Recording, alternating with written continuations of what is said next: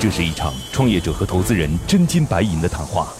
创业者要打动投资人，拿到百万至千万元融资；投资人要用专业和经验慧眼识珠。唇枪舌战中，又蕴藏着怎样的创投之道？欢迎收听《创业找崔磊》。找崔磊。创业真正到那个时间，就是你是要卖房子都愿意做这件事儿。华为是一个什么样人才都有的一个公司。你这个思路啊不好。本期我们主要探讨了以下几个问题：阿迪达斯、耐克等运动大牌为什么不切入健康产业这个市场？想要通过制造话题卖出更多的体脂秤，这件事靠谱吗？在一个过了风口的产业中，企业应该如何自谋发展？欢迎收听今天的创业找崔磊。嗨，大家好，欢迎来到梦想加速度创业找崔磊，我是崔磊。我们有请今天投资人和创业者。今天投资人是来自于盐木草投资的刘小龙。Hello，你好，小龙。哎，你好。今日投资人刘小龙，盐牧草投资管理有限公司投资总监，西班牙卡米亚斯大主教大学 ICADE 商学院金融风险管理硕士。先后任职于西班牙本凯银行、浙江日发控股集团，投资案例项目涉及新材料、汽车电子、医疗大健康以及先进制造领域的 VC、PE 投资。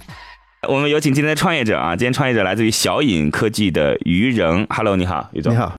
今日创业者于仍，上海交大上海高级金融学院 MBA。曾就职于华为技术，主要负责创新孵化和研究规划，拥有十五年信息、通信和技术领域经验。体脂秤就是家里边放个秤，称完之后不仅仅知道你体重，而且知道你自己里边的一些就是身体数据，是吧？包括你的脂肪含量啊，嗯，这个水量含含水量啊，蛋白质啊，蛋白质啊，水分啊，对对对，主要是曲线，就是说把呃这些以前说很很很乱的这些数据，把它曲线化，把它可视化啊。体脂秤这种是最简单的，是只能测下半身的一个电流。那么测到的数据呢，可能你今天测，五分钟以后测，数据都是不一样的，非常不准确。二来呢，不能代表全身的体脂。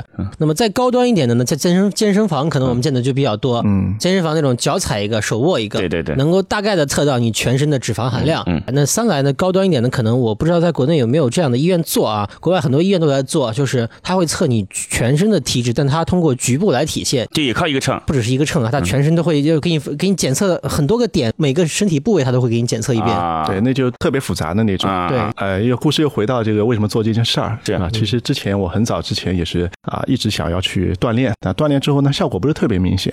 那么其实要看一下它到底什么原因，所以买了张卡去了健身房，在家里面也去，正好那个时候油品出来了，我买了一款，哎，但是发现哎那个不需要手，那到底不需要手行不行呢？所以我也去问了这个行业里面一些专家，了解了一些信息，对吧？接下来，投资人和崔磊将对项目的细节展开提问，刀光剑影中涌动着怎样的商业智慧？短兵相接里蕴含着怎样的创业之道？投资人的发问，创业者能顺利接招吗？多产品公司要如何安排自己的产品推出时间线？我整理了一批最新的创业干货，有商业计划书，有创业金点子，有股权激励方案，有合同范本，还有精品的营销管理课程。这批资料里一定有你需要的。获取的方法很简单，现在马上下拉手机屏幕，在我的介绍资料里有我的个人微信号，长按复制添加我为好友。之后有机会的话，我会介绍一些对你创业有帮助的小伙伴，希望能够帮得到你。首先来讲，看一下您的项目，大概有一个好几个产品规划啊。当然，第一个是体重秤，后面预期还会有，比如说血压仪，对，呃，血压仪后面还会有智能手环。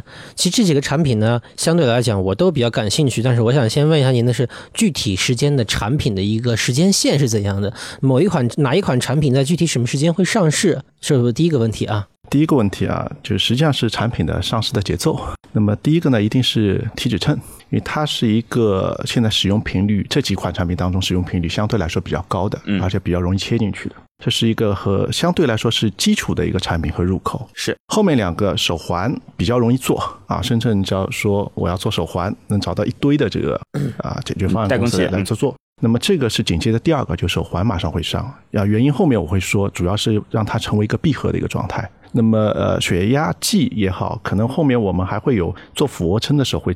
呃，会测量你这个用力的大小的这些东西，这些都有。这些其实它不不高频，那么我们会放在那边，但是呢，我不一定会把它主推。其实到最后，我会告诉用户的说，我是一个封闭的数据管理专家，我有主要的基本的这些数据，我也会外围的这些，外围的这些不一定是我们自己做，我可能会去找合作伙伴来去推。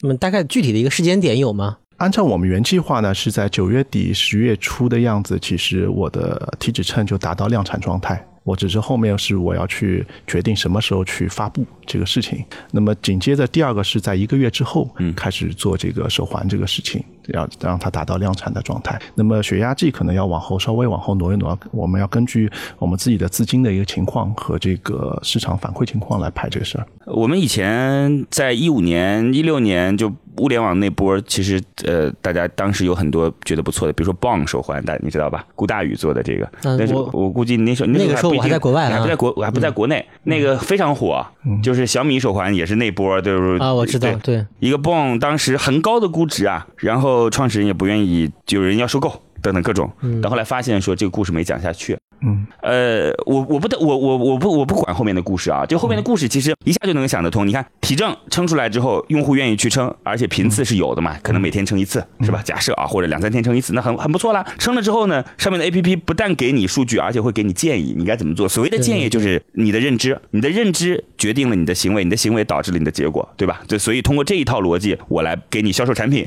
或者不是，或者说我来给你提供服务，然后我在这个过程当中收钱，是吧？那 Keep 其实也是这个道理啊。嗯，对，Keep 其实 Keep 我觉得大家对 Keep 寄予很大的希望，但是 Keep 并不一定能做好，因为用户很有可能会看完之后在淘宝买，知道吗？就是这这，所以这整个故事的逻逻辑是这样的。那从体脂。到其他的，包括健康餐啊，包括就是其他的一一些东西，包括运动服啊等等，都都可以提供。然后那手环就是更监、更精确的监测，是吧？然后你刚刚才说什么血压仪啊，包括做俯卧撑的啊，这些都是其实延展的相关产品。所以从他的角度上来讲，是体脂秤是作为一个入口来做这件事情的。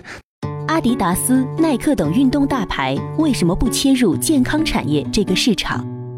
阿迪、耐克这种公司为什么不切这个领域呢？呃，其实相当于呃看情况，比如说体脂秤，阿迪耐克肯定是不做的嘛。嗯。那有有些手环呢，他们有的时候相对来讲，比如说耐克以前就出过一个计步器，是你的鞋里边就可以塞它的计步器。嗯。那相对来讲，大家现在之所以不爱用，是因为其实做这些东西的专业的公司做的非常多。嗯。而且他们做的非常好。理解。我不知道于于总手里手上是不是 Garmin 的手表啊？啊，这不是，不是啊，因为就比如说像有佳佳明，对佳明和那个 Polar。嗯。我自己我个人就用 Polar，他们这些专业的手环呢，其实做的技术已经非常成熟了。是，真正作为一个健身爱好者或者是一个呃一个运动爱好者的话，会会用更专业的设备。嗯，那相对于来讲，阿迪耐克虽然是卖衣服的嘛，咱们说白了，他在这方面其实做的是非常差的。我觉得吧，可能再给阿迪耐克几年时间，他们也赶不上。了解，嗯，我觉得你这个你这个思路啊不好，就因为我我已经发现一个问题了，嗯，你太专业了，对，这不是好事儿，因为对。你对你我所谓的你说那些品牌我一个不知道，但一定我才是大部分的人。对对对吧？就是大部分人还是买一个智能手环就够了。对，买个智能手环。今天如果耐克告诉你说我要出一个秤，假设啊，嗯，然后一个手环，然后呢一个做仰卧起坐起坐的这个，另外呢再配两套衣服和鞋子，告诉你就是拿这个去跑步等等啊等，嗯，我觉得很好啊，非常好。我 个人觉得很有可能，但是他一定不会自己去做啊，就他是大鱼嘛，他在后面嘛。对，我的意思是，公司做好，品牌是他的嘛，就是他有可能用自己的品牌或者说联名款等等这样的方式。我我觉得挺好啊，耐克出过一些类似的东西，比如说像我像我之前说的手环和计步器，它耐克是有的，是，当然销量对他来讲可能太小了。了解。对，可能还是销量太小了。嗯，就这个事儿呢，就是大家如果有时间可以去看一本书，叫做《创新者的窘境》，大家不一定看得下去啊。但是简单的意思就告诉各位，就是当一个利益集团已经成立的时候，只有在那个利益集团当中最赚钱的部门才决定了利益集团的方向。对对，就老板都不决定的。是的，就是今天老板创那个创始人说我要干那个不行，因为底下所有的人都会奔着那个最赚钱的事儿去干。没错，就你说我想去干个不赚钱的事儿，没有人愿意去干。对对对，就创新者的窘境是这样的，是这样的。对，团队背景对于建立销售渠道有多重要？但这是现在这个问题，就是怎么卖得出去？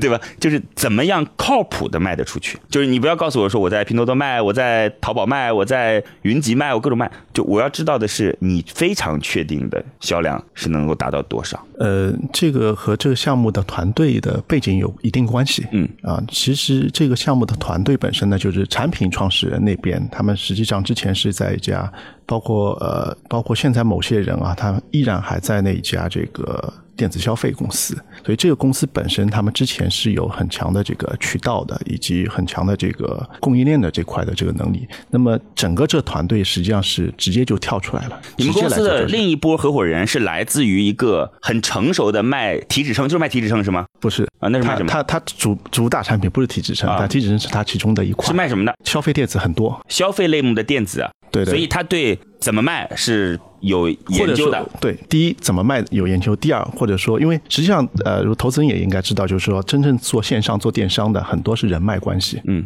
就这些人他其实背后都是有非常强的这个人脉关系。这个是说我们能够迅速起量的，就是说增量市场能够迅速起量的一个事儿。第二个就是说之前的这家公司，它现在其实为什么这波人要跳出来，是因为它业务调整。啊，整的这块它要停掉了。那么停掉之后，原有的这些已有的这些用户和它这些原先的这些啊产品，它其实要有继承关系的。了解，这个是要导进来的。这也是我们的这个项目本身里面比较怎么说呢？比较理性的。那原来那个公司会投一部分到这儿来吗？有可能，有可能是吧？有可能，反正都不要那块市场了嘛，对吧？对，有可能。那那我能好奇的问一下，为什么那家公司做的好好的不要那个市场呢？问题实际上是这样的，就是对他来说，就像前面的耐克那个故事一样的，他的整个精。力根本就没有放在这一块，他不是最赚钱的，不是最赚钱的，或者说在原先他的整个战略里面，体脂秤是他一个比较重要的组成部分啊。但现在呢，他就不做这块，所以他是体脂秤不做了，不是消费类电子不是消费类电子不做，对对对对对对对，了解，对是是这么。所以就是如果他要再往后端延伸，体脂秤也有文章可做，但对他来讲精力顾不上，对，是这意思吧？一定是找那个欠缺但对他最有价值的。对对对对对，这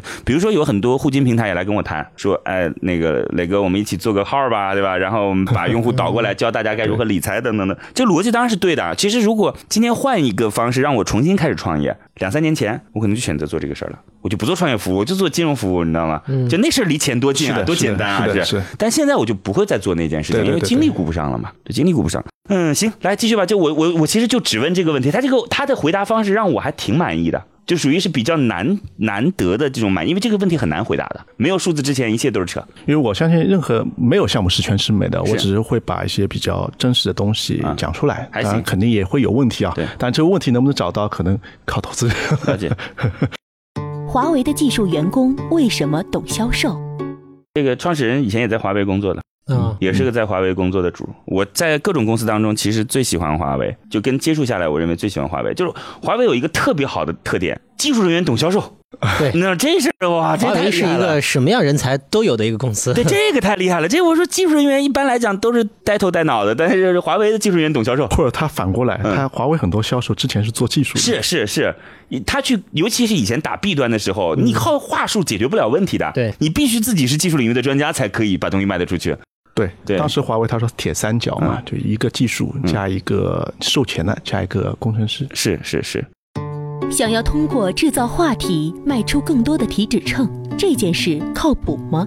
通过拍照识图计算卡路里的这个功能的实用性有多大？听一个小时的课程，不如和一群有实战经验的人讨论十分钟。在乐客独角兽创业者社群，你会认识两万多名来自全国各地各行各业有实战经验的优秀创业者。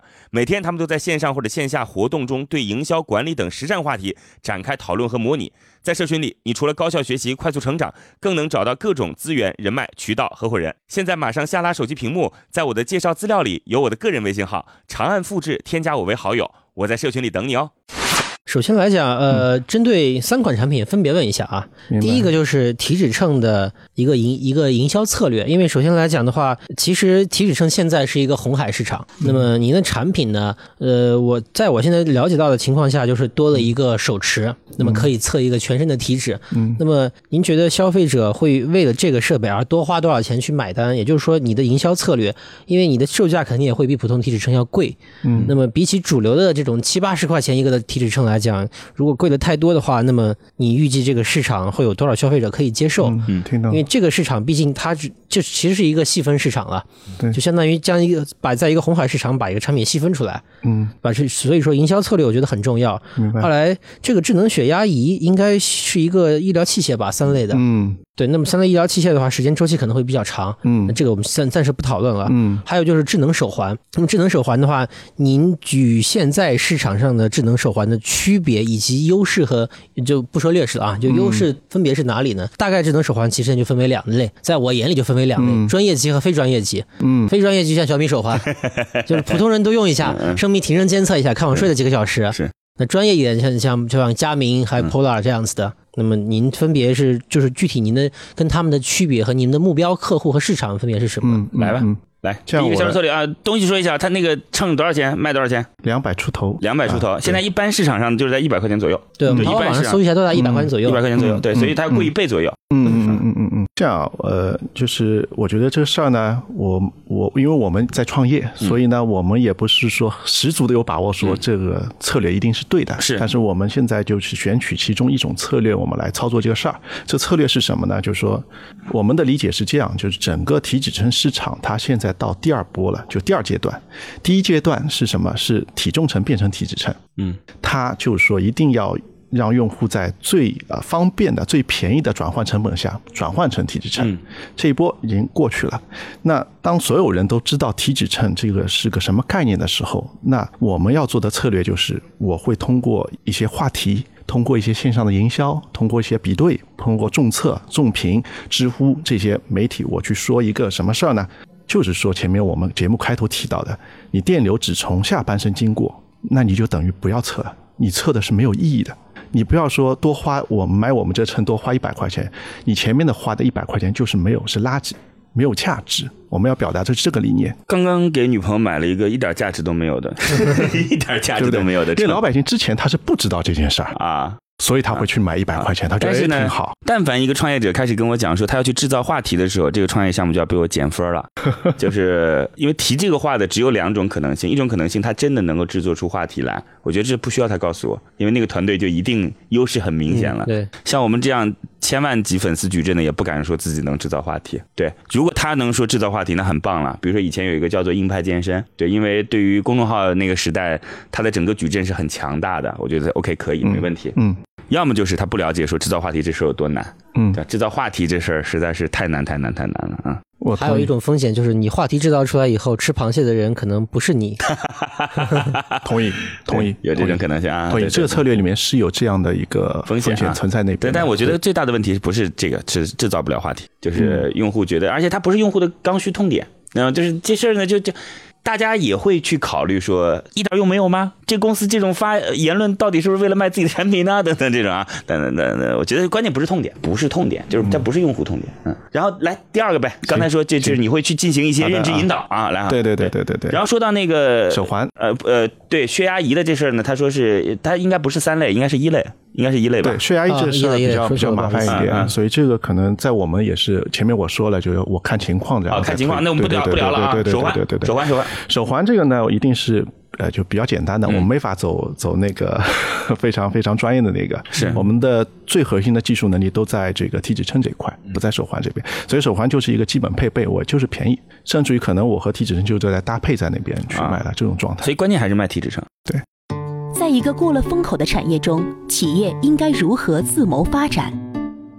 我刚才其实问他一个问题，我说那个线上产品，他说他他说他那个线上产品还有功能的，它可以拍照，拍照之后来分辨那个菜肴到底是卡路里含量多少，是吧？是。呃，咱且不说这事儿到底能不能做成吧啊，这这事是其实挺难做成的，就真的要准确是挺难的一件准确是。比较难，但是当然，就很多消费者来讲，他可能并不要求很准确，他可能就是买一个感觉。这事儿呢其实是个悖论，嗯如果要使用，它就会准确，你知道，因为它没乐趣可言呀，嗯，你知道吗？就是不要使用，我就不要拍了，就是这对于对于大多数的大对于大多数人来讲呢，就像崔老师一样，可能健身就是一时兴起。一时兴起，我下一个 A P P，哎今天算一算我吃了多少卡路里，过两天我就不用这个软件了。这也就没意义了嘛，就用户没有留存性嘛，就比较难。我 Keep 也我也没有太用过。嗯，我们那个哦，我想起我那个秤叫什么名字了，叫云康宝。云康宝，对对，叫云康宝。有有那个 Y O N 那个那一家嘛，对，不知道，我不知道，不知道，对对对，不知道英文名叫那一家，对对对对。这个这个秤我我跟大家讲这个经历是怎么来的啊？这其实也有个故事，这也是一个创业项目。这创业项目呢是做私教的，但它这个私教跟普通的私教不一样，它是线上私教。就线上私教，呃，我觉得挺好啊，因为当时就是算是呃对这个项目做一些了解嘛。然后呢，他请了呃一批线上的私教，一个人可能带五十个人，五十人当中还可以做对抗，你知道吗？就大家分组，你每天你的食物要拍照片，然后呢，你的那个。秤的结果要发给老师，对吧？A、B 组来进行对抗，大概是这样的一个意思。所以我当时才要求我必须买这个秤，我买了那个秤，我基本也没怎么用过，就除了那时候对抗的时候的大概用过。这家我知道你说的是哪家，嗯因为这个创始人刚和我聊过啊，啊，我跟他谈过这件事儿，了解，就是你们要合作一下是吧？有可能，对对啊对对对。他现在还是用的比较比较差的这种对对对对，因为对他来说数据要准确，啊，这个这样的团队多是，这样团队不是一两家，对很多有很多这样的团队。嗯，你你我就刚才讲说，你的你的产品到底是会放到秤上，还是会放到 APP 上？最后的核心一定是 A P P，A P P 才是不停的投入成本，不停的投入我们的研发的那壁垒的东西。但前期还是那个我们要生存下来，首先硬货硬件要能出货啊。现在，投资人已对创业项目大致了解。那么这次创业者前来谈判，他的理想融资金额是多少？如果你想找到合适的项目创业，想找到靠谱的合伙人，想找到全国各地的渠道资源，想找到投资人，想找到可以投资的好项目，那么你就应该立刻加入到乐客独角兽的创业社群。现在马上下拉手机屏幕，在我的介绍资料里有我的个人微信号，长按复制，添加我为好友。乐客独角兽创业者社群和几万名成员，满足你对创业资源的所有需求。我说一件事儿啊，于扔，你不要你不要难受啊，我直说好吧？嗯你别生气啊。我我觉得目前来讲，不是你的问题，是时机的问题。嗯，这事情就很可怕。如果大家不能认识到这个问题，其实你不是一个标准的创业者。所以于总，你怎么看这件事儿？或者我说的很绝对，您认为？呃，有一定道理的嗯，确实是这样。就是说，尤其在国内啊，大家都跟着这个浪潮走，对吧？一波浪过来了，想要在风来之前站在那个顶尖上。是，但我觉得说这个有点难度，就是你想等风来的时候正好站上去，挺难的。呃，这件事情呢分两个层面看啊。第一件事情，第一个层面呢，我的理念是说，一定是呃，不可能是等风来嘛，我先把自己做好，做好，风什么时候来我真不知道。嗯，可能今天是现在是秋天，没风的状态，但是还是有一些我理微解你的意思。但是我想告诉你这句话。第二个，呃，我我啊我我我我认同你的说法。您您说您说我只是告诉你，在这个阶段融不到资，你要自己想办法。你你是的是的是的懂我的意思吗？就是我理解理解我没有说这个项目不对，是可以自坐这儿，我们就自己做自己的。突然有一天发现，哎，我做的事儿就是风口上的事儿，这是大多数企业成功的原则，呃，就是方法。对对对但是我想跟你讲的是，你要做好融不到资的准备。听懂，听懂，对听懂，对。大概是这样嗯第二，第二，第二个层面呢，呃，补充一下，就或者说强调一下，因为前面说了，这个项目本身团队它是成熟的，所以我们倒推来看，围棋上面又说复盘嘛，各种路路径到最后你是这结果，其实你的路径可能前面千千种种的路径。对那我们倒推来看，这个路径是说什么？是说其实可以把这些我们这个团队看成说，在第一波浪潮的时候，他已经拿到钱了啊，这个团队已经成熟的把很多的技术积累下来了，是做过百万级的出货量了，做到这个程度了。嗯现在在第二波的时候，它也是生存下来的一个团队。了解我们现在要把它做成一个更闭环的一件事儿。OK，那么这样来考虑这件事情，投资人愿不愿意在第二波的时候继续来跟？本来呢，如果是在一个好的时机的话，根本不用聊，就出来就投，对就是出来就投。就现在要去聊，说明这已经是一个不好的时间节点了。对小龙，你怎么看我刚才的这种就是观点？我觉得崔老师说的是对的，因为其实作为投资人来讲的话，我们在前期投早期投资的时候，我们看的必然是一个市场。嗯，那么当然现在其实不管是体重秤也罢，还是呃智能手环也罢呢，现在其实相对于来讲是一个成熟的市场了。嗯，是可以说是一个红海竞争。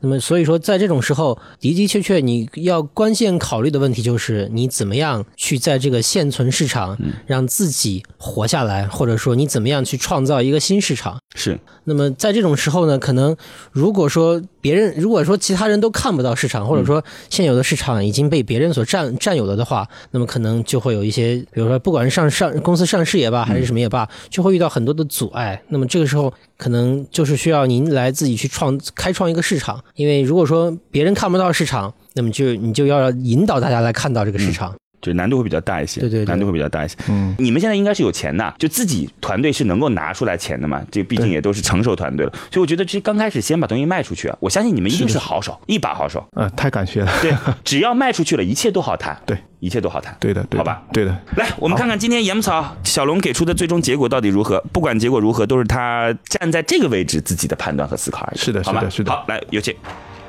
悬念即将揭晓，投资人是否会对创业者 say yes？让我们拭目让我们拭目以待。好，我们来看一下今天最终的结果是待定。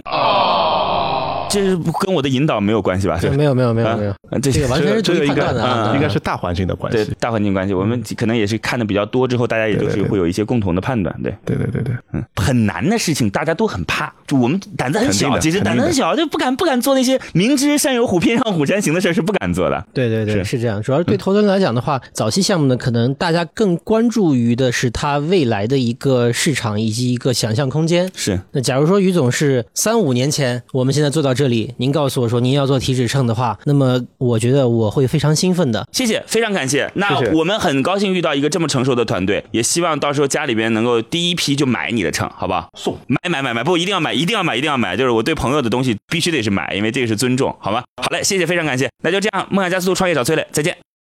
今天的节目就到这里。最后给大家留一个小问题：在当下信息爆炸的时代，有哪些制造热门话题的方式？欢迎在评论区给我们留言哦。幸运听众将有机会免费加入乐客独角兽的创业者大家庭。感谢启迪之星、杭州无一 link 对本节目的大力支持。